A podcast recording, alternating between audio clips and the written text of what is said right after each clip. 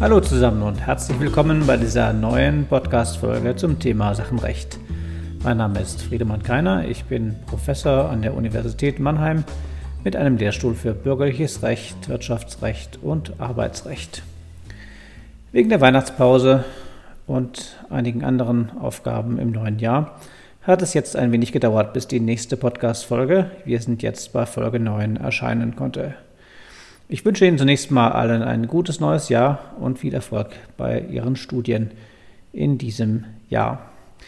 Wie angekündigt, wollen wir uns in dieser Folge mit dem gesetzlichen Erwerb von beweglichen Sachen beschäftigen. Das ist ein recht großer Bereich, daher möchte ich einige Hotspots herauspicken, darunter vor allem die Verbindung und Vermischung sowie die Verarbeitung. Außerdem müssen wir uns natürlich mit den obligatorischen Rechtsfolgen des gesetzlichen Erwerbs beschäftigen. Dazu verweist 951 BGB auf das Bereicherungsrecht. Das allerdings bleibt der nächsten Folge. Überlegen wir aber zunächst vorab einmal, warum das Gesetz eigentlich das Eigentum neu zuweist. Der Regelungsgrund ist nicht in allen Fällen identisch, aber es kreist doch meist um das zentrale Thema, dass die Rechtsordnung Klarheit herstellen muss meist weil sich die Umstände erheblich geändert haben, also zum Beispiel bei der Verarbeitung. Es ist eine neue Sache entstanden durch die Verarbeitung, oft durch den, den Zusammenbau aus vielen Einzelteilen. Ein zweiter Grund ist wirtschaftlich. Die Sache muss dem Rechtsverkehr neu zugeführt werden. Zum einen, weil die Sache andernfalls gar nicht verkehrsfähig wäre, beispielsweise beim Fund einer verlorenen Sache. Die Sache, die verlorene Sache kann ja niemand rechtsgeschäftlich erwerben was sie dem Rechtsverkehr dauerhaft entzieht. Sie erinnern sich an 935 BGB. Derselbe Rechtsgrund liegt der Ersitzung nach 937 zugrunde. Äh, ist die Sache abhanden gekommen, kann man eben ersitzen, damit nach dem Ablauf der Ersitzungszeit, zehn Jahre, Rechtssicherheit eintritt und die Sache wieder in den Rechtsverkehr integriert wird. Den Regelungsgrund der Rechtssicherheit bestimmt auch die Verarbeitung mit. Wenn es möglich wäre, dass an einer neuen Sache noch ganz viele Eigentumsrechte an den Stoffen, aus denen die Sache zusammengesetzt ist, bestehen würde, dann könnte sie ja gegebenenfalls auseinandergerissen werden. Verrechtlicht ist dieser Gedanke auch in 946 und 947 BGB in Verbindung mit den Paragraphen 93 und 94 BGB. An wesentlichen Bestandteilen einer einheitlichen Sache kann kein Eigentumsrecht bestehen, eben damit der wirtschaftliche Wert erhalten bleibt und man sich auf den Erwerb seiner Sache verlassen kann und den Bestand seiner Sache verlassen kann. Diese Konsequenz ziehen also die Paragraphen 946 und 947, indem sie eben dem Eigentümer der Hauptsache das Eigentum ganz zuweisen und zwar in Bezug auf eingebaute ähm, wesentliche Bestandteile. Eine Trennung kann auch unmöglich oder ganz unwirtschaftlich sein, wie in 948 BGB bei der Vermischung. Auch hier muss die Eigentumslage mit der Vermischung neu zugeordnet werden. Bevor wir uns die einzelnen Tatbestände etwas näher anschauen, wollen wir uns zunächst einige Strukturmerkmale des gesetzlichen Erwerbs klarmachen. Wichtig ist erstens zu verstehen, dass der gesetzliche Erwerb nicht an einen rechtsgeschäftlichen Willen anknüpft. Es ist also völlig irrelevant, ob der Hersteller einer neuen Sache das Eigentum nach 950 BGB erwerben will. Und wenn man richtigerweise auch die Aneignung als einen Fall des gesetzlichen Erwerbs ansieht, das ist im Übrigen strittig, dann kommt es auch hier nur auf den natürlichen Besitzbegründungswillen an, nicht aber auf einen rechtsgeschäftlichen Willen. Das spielt zum Beispiel eine Rolle, wenn sich ein Minderjähriger eine Sache, eine herrenlose Sache aneignen möchte. Daraus ergibt sich zweitens, dass der gesetzliche Erwerb nicht dispositiv ist. Man kann diesen Gesichtspunkt auch auf den zwingenden Charakter des Sachenrechts stützen. Dazu kommen wir nachher noch bei der Verarbeitungsklausel. Aber ganz logisch ist schon, wo der Erwerb gar nicht vom Willen abhängt, kann ein entgegenstehender Willen auch nichts am Erwerb ändern. Dieses Problem finden wir, wie gesagt, bei der Verarbeitung als beliebtes Problem der Verarbeitungsklausel. Die Rechtsprechung löst die Frage so, dass man den Erwerb des Herstellers modifizieren kann. Das ist falsch, aber dogmatisch auch wiederum nicht ganz unvertretbar. Wie gesagt, am Ende nochmal etwas näher dazu. Drittens führt der gesetzliche Erwerb immer zu einem originären Eigentumserwerb. Das bedeutet, dass das Eigentum also neu zugewiesen wird. Die Folge ist insbesondere, dass 935 BGB nicht anwendbar ist. Ist ja oben schon angeklungen. Das liegt ja eigentlich auf der Hand, weil 935 BGB eine Ausnahmeregelung vom gutgläubigen Erwerb ist. Manchmal wird das falsch gemacht, selbst in Examensklausuren, ähm, dass dann die Ersitzung oder die Verarbeitung äh, wegen 935 BGB, also abhanden kommen, ähm, scheitern würde. Das ist nicht richtig. Die weitere Folge des originären Erwerbs ist, dass das Eigentum lastenfrei erworben wird. Das Gesetz regelt das stets mit, zum Beispiel in 973 Absatz 1 Satz 2 beim Eigentumserwerb des Finders oder bei 950 BGB Absatz 2 bei der Verarbeitung. Viertens schließlich gilt auch hier das Prinzip der Interessenbewertung. Ja, ähnlich wie beim gutgläubigen Erwerb nach 932 BGB. Ähm, natürlich hat das Gesetz auch die Interessen des oder der ursprünglichen Eigentümer im Blick. Die Regelungen sind daher abgewogen, wie zum Beispiel die Fruchtziehungsregelungen zeigen. Ähm, grundsätzlich erlangt der Eigentümer des Grundstücks das Eigentum an gezogenen Früchten.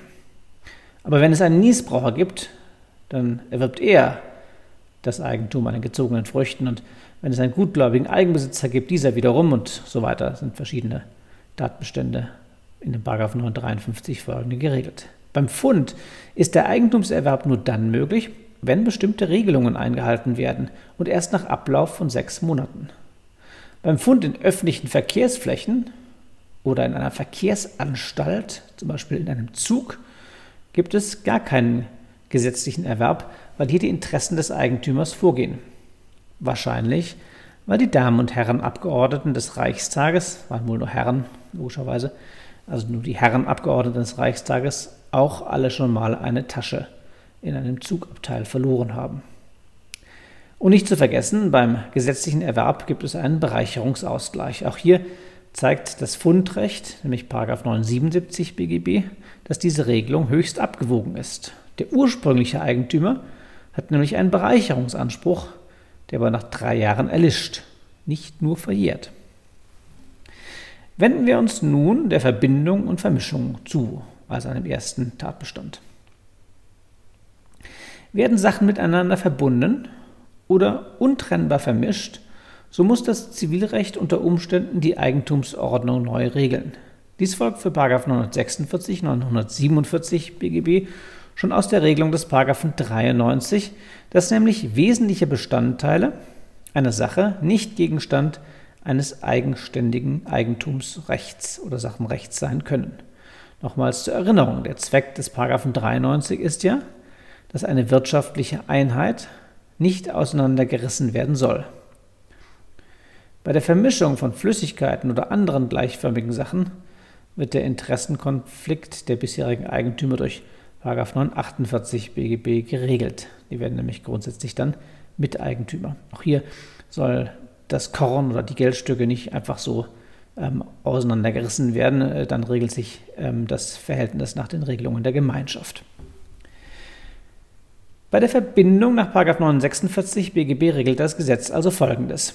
Wird eine bewegliche Sache mit einem Grundstück oder mit einer anderen beweglichen Sache derart verbunden, dass sie, also die eingebaute Sache, ein wesentlicher Bestandteil der anderen wird, dann wird das Eigentum neu zugeordnet.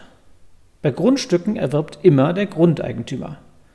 Bei beweglichen Sachen entsteht grundsätzlich Miteigentum, 947 BGB, und zwar im Verhältnis der Werte der Ausgangsstoffe. Ist eine der beiden Sachen als die Hauptsache anzusehen, wird dessen Eigentümer Alleineigentümer. Das eigentliche Problem bei 946 und 947 ist der Begriff des wesentlichen Bestandteils. Hier müssen Sie sattelfest sein. Gegebenenfalls hören Sie nochmal in Folge 2 des Podcasts hier herein und machen sich insbesondere den Normzweck des Regelungszusammenhangs klar. Erstens nämlich, dass Paragraphen, 9, äh, dass Paragraphen 93 und 94 einerseits und 946 folgende zusammen zu betrachten sind. Zweitens, dass es, wie schon eben gesagt, darum geht, wirtschaftliche Werte zu erhalten. Damit bekommen Sie auch auf den ersten Blick etwas abseitigere Fragen in den Griff, nämlich etwa die Frage, ob die Nockenwelle eines Motors ein wesentlicher oder nur ein einfacher Bestandteil derselben ist. Das machen Sie nämlich an den Ausbaukosten fest. Ist der Ausbau vielleicht sogar noch teurer als die Nockenwelle selbst, dann liegt ja mit dem Verlangen des Ausbaus der Nockenwelle eine erhebliche Wertvernichtung vor, sodass, obwohl der Wortlaut das nicht ganz klar sagt, viel für einen wesentlichen Bestandteil der Nockenwelle spricht. Der Bundesgerichtshof spricht das etwas vornehmer aus, nämlich mit der Frage, dass die Kosten der Abtrennung nicht außer Verhältnis zum Wert des Bestandteils stehen dürfen. Bei beweglichen Sachen müssen Sie jetzt noch die Hauptsache bestimmen, beziehungsweise ob es eine Hauptsache gibt. Dabei, 947 also, kommt es auf die Verkehrsauffassung an. Entscheidend soll nach der Rechtsprechung die Funktion sein. Eine Sache ist Nebensache, wenn ihr Fehlen die Funktion der aus ihr zusammengesetzten Sache nicht wesentlich beeinträchtigt. Dabei wird das Merkmal der Hauptsache wegen der rigiden Rechtsfolge eher eng ausgelegt. So wurden das Plakat zur, Litfaßsäule oder die Schrauben gegenüber einer Maschine als Nebensachen angesehen, selbst wenn sie unter Umständen dann doch mal ein wesentlicher Bestandteil sein sollten.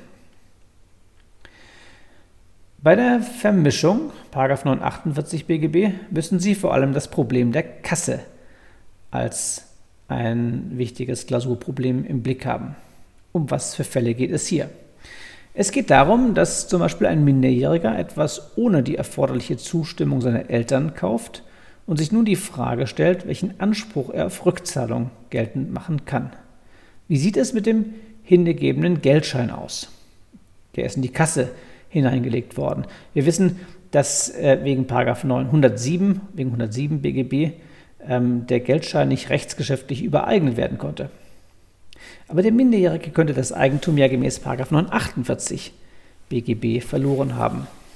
Eine untrennbare Vermischung, nehmen wir an, es sind viele Geldscheine in der Kasse, liegt hier sicher vor. Und nun stellt sich nur noch die Frage, ob die Kasse die Hauptsache ist. Dabei kann es eigentlich nicht auf die Mengenverhältnisse ankommen, sondern nur auf den, die Qualität und den Kontext, wiederum mit Blick auf die Verkehrsauffassung. Nehmen Sie mal an, es sind nur zwei Geldscheine in der Kasse äh, und der eine Geldschein des Minderjährigen, also mal zwei, zwei 10-Euro-Geldscheine und das eine, eine Geldschein gehörte also dem Minderjährigen. Dann ist trotzdem die Kasse die Hauptsache, weil sie eben in Bezug auf Qualität und Kontext und wegen der Verkehrsauffassung ähm, dem ähm, Inhaber des Ladens gehört.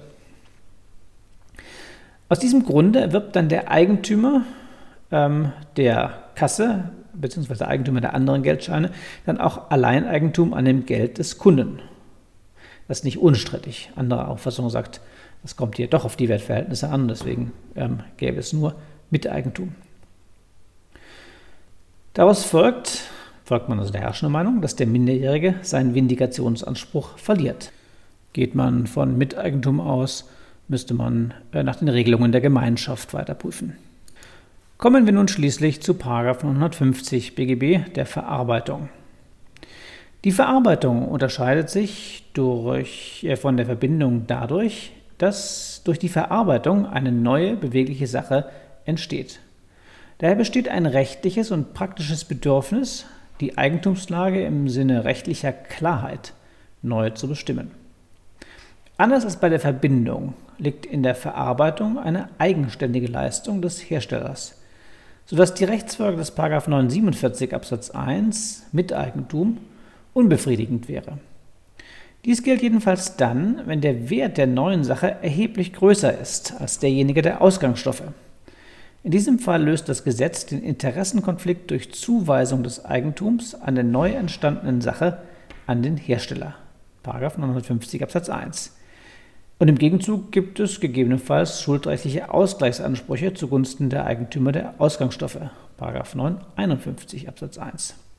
Zugleich erlöschen an der Sache bislang eventuell bestehende dingliche Rechte, zum Beispiel ein Pfandrecht.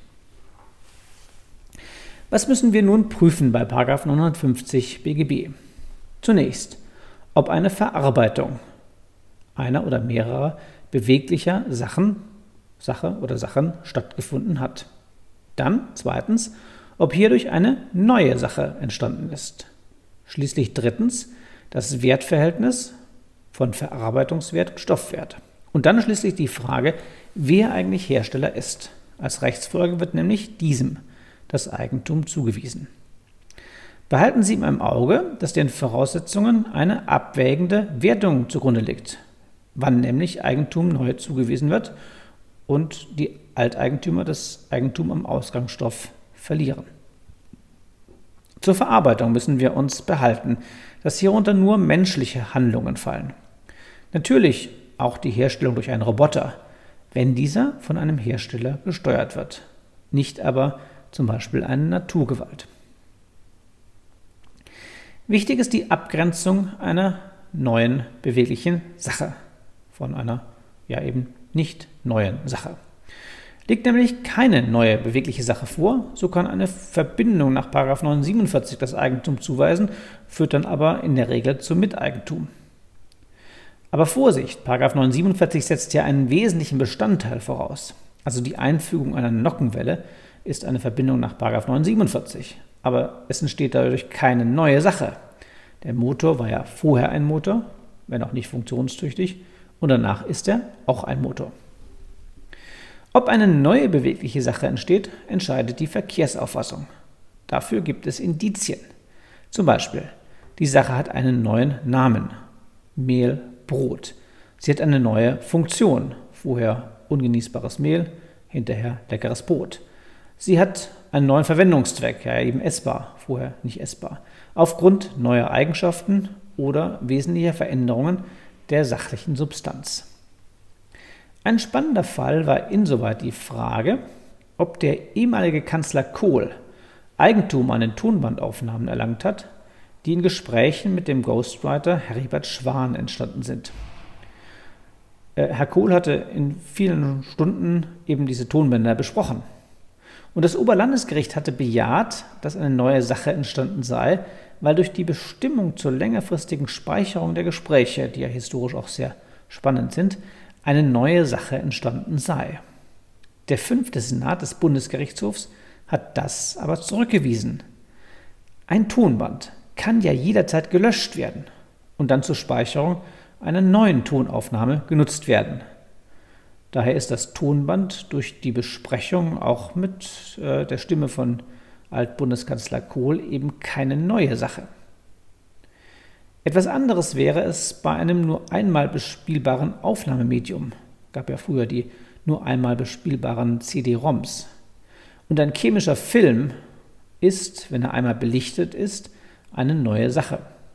Auch andere Beispiele ähm, einer neuen Sache kann ich hier nennen, zum Beispiel der Zusammenbau eines Motors aus lauter Einzelteilen, die Restauration eines zuvor schrottreifen Oldtimers zu einem fahrenden Schmuckstück, aber nicht die bloße Reparatur des Oldtimers.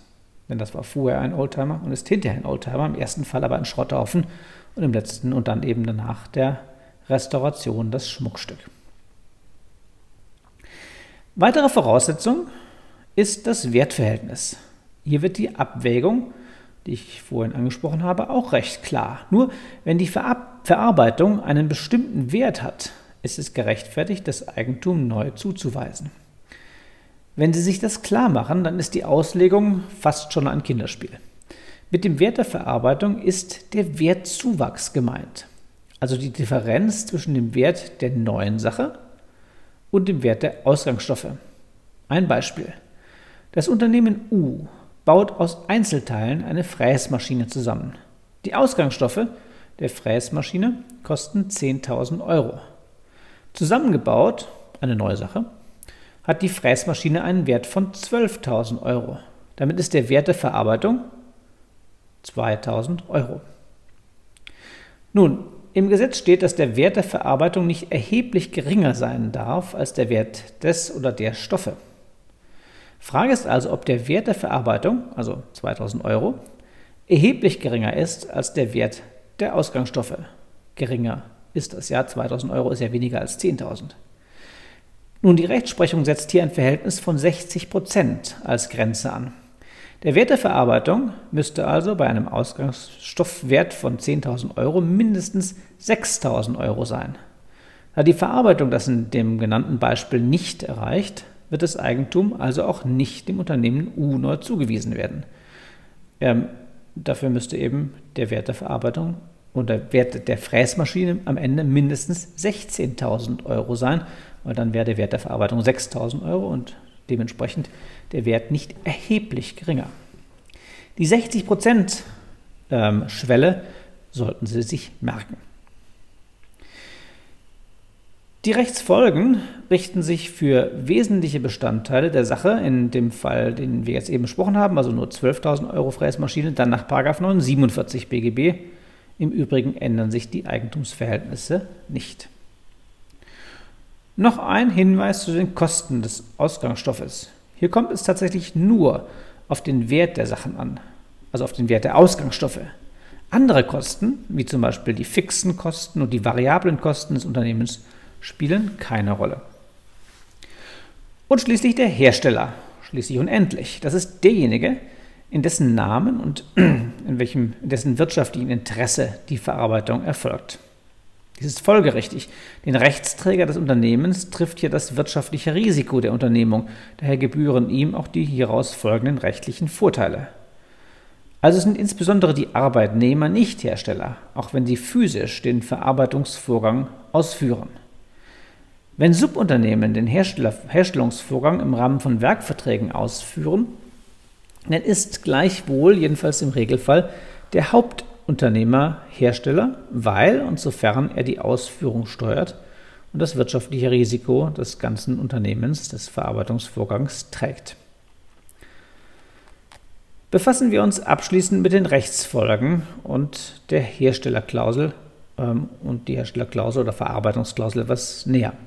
Also, der Hersteller erwirbt das Eigentum. Das ist zwingendes Sachenrecht.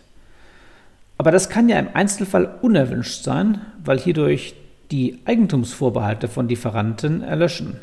Konkret. Der L liefert einen Ausgangsstoff unter Eigentumsvorbehalt an U. U macht daraus eine neue Sache. Hier ist nach den Überlegungen oben logischerweise der U-Hersteller, weil er den Herstellungsvorgang steuert, ja selbst durchführt und das wirtschaftliche Risiko trägt. Daher erwirbt er das Eigentum nach 950 BGB. Die Folge ist, dass L nicht mehr gesichert ist, sein ähm, Eigentumsvorbehalt also verloren geht und in der Insolvenz des U ähm, L möglicherweise ganz oder teilweise ausfällt. Wie geht man mit dieser unerwünschten Situation um? Drei Lösungen bieten sich an. Erstens, man akzeptiert das Ergebnis und behilft sich mit einer antizipierten Rückübertragung gemäß 930 BGB. Der Hersteller erwirbt das Eigentum nach 950, überträgt es aber sofort im Wege eines vorab vereinbarten Besitzkonstituts zurück an L. Es wird also schon im Liefervertrag zwischen L und U vereinbart, die antizipierte Zurückübertragung. Das ist wunderbar, aber der Nachteil ist doch, dass bei U-Zwischeneigentum entsteht. Und Zwischeneigentum kann sich immer ein vorrangiges Pfandrecht anfangen, einfangen, beispielsweise ein Vermieterpfandrecht. Oder noch schlimmer, U wird zwischendrin insolvent und verliert seine Verfügungsbefugnis nach 80 Insolvenzordnung. Dann scheitert die antizipierte Zurückübertragung oder ist eben wegen des Vermieterpfandrechts weniger wert. Die zweite Möglichkeit ist das andere Extrem. Man hält 950 BGB doch für abdingbar. Das aber hält die ganz herrschende Meinung für nicht richtig, weil Sachenrecht eben grundsätzlich zwingendes Recht ist. Allenfalls könnte, man, könnte das dann richtig sein, wenn es bei 950 BGB doch irgendwie auf den Willen also auf den rechtsgeschäftlichen Willen des Herstellers, ankäme. Das ist schon vertreten worden, ist aber, wie oben gesagt, nicht der Fall. Jedenfalls braucht es bei 950 BGB keinen rechtsgeschäftlichen Willen. Es ist ein gesetzlicher Erwerb und eben gerade kein rechtsgeschäftlicher Erwerb. Daher scheidet dieser Weg aus. Die dritte Lösung mit der Rechtsprechung. Diese geht einen Mittelweg, indem sie mit der sogenannten Verarbeitungsklausel den Begriff des Herstellers modifiziert. Durch sie verpflichtet sich der Verarbeiter, die gelieferten Ausgangsstoffe für den Lieferanten zu verarbeiten. Nur dieser soll Hersteller sein. Die Rechtsprechung hält diese Praxis für vereinbar mit dem zwingenden Charakter des 950 BGB. Ausschlaggebend hierfür soll ja sein, dass der Hersteller nach der Verkehrsanschauung bestimmt wird und so die Rechtsprechung, diese Verkehrsanschauung könne durch eine Verarbeitungsklausel beeinflusst werden. Die herrschende Lehre, also das Schrifttum, lehnt die Zulässigkeit von Verarbeitungsklauseln auch im Sinne der Rechtsprechung meines Erachtens mit Recht ab. Damit wird nämlich der von der Rechtsprechung im Übrigen ja befürwortete zwingende Charakter des 150 BGB ad absurdum geführt. Es ist ja auch keineswegs so, dass durch die Verarbeitungsklausel tatsächlich eine Lage geschaffen wird, die den Lieferanten zum Geschäftsherr des Verarbeitungsvorgangs macht. Denn das wirtschaftliche Risiko und die Chancen und ja, eben auch die Risiken, ähm, abgesehen von den Risiken des Ausfalls beim Lieferanten, aber im Übrigen liegen die Risiken ja weiterhin beim eigentlichen Hersteller. Der Sachverhalt liegt also ganz anders bei der Verarbeitung im Rahmen vertraglicher Auftragsbeziehungen, von denen ich, von dem ich vorhin gesprochen habe, bei denen die Verarbeitung, also zum Beispiel im Rahmen eines Werkvertrages, für Rechnung eines Bestellers durchgeführt wird. Daher lehnt die herrschende Lehre die Möglichkeit von Verarbeitungsklauseln zu Recht ab und deutet sie allenfalls um in eine antizipierte Zurückübertragung des Eigentums nach 930 BGB. Wie prüft man das? Eigentlich ganz einfach. Sie gehen so vor, dass Sie in der Eigentumsprüfung 950 untersuchen und den Hersteller zunächst nach der Verkehrsanschauung bestimmen. Also das wäre dann der eben der Hersteller, U hier. Und im Anschluss auf die Frage eingehen, ob die Verarbeitungsklausel irgendeine Wirkung entfaltet. Und wenn ja, welche. Prüfen Sie zunächst mal die Abbedingung nach 950, die Abbedingung des 950. Lehnen Sie das bitte ab Gehen Sie jetzt auf die Rechtsprechung des äh, Bundesgerichtshofs ein und lehnen Sie diese gegebenenfalls auch ab oder stimmen Sie eben zu. Ansonsten deuten Sie um in eine antizipierte Zurückübertragung oder Rückübertragung nach 930 BGB. Meine Damen und Herren, wir sind am Ende mit der heutigen Folge. Eigentlich müssten wir uns an dieser Stelle jetzt weiter mit 951 BGB und dem Bereicherungsrecht beschäftigen. Das machen wir aber in der nächsten Folge ausführlicher. Für heute danke ich Ihnen für Ihr Interesse. Zum Nachlesen empfehle ich Ihnen gerne mein Lehrbuch, dort in 14 oder eben jedes andere gute sachenrechtliche Lehrbuch. Und wenn Ihnen dieser Podcast gefällt, hinterlassen Sie doch bitte eine gute Bewertung, damit auch andere dieses Angebot leichter finden können. Ansonsten bleiben Sie dran, viel Spaß und Erfolg beim Nacharbeiten und bis zum nächsten Mal.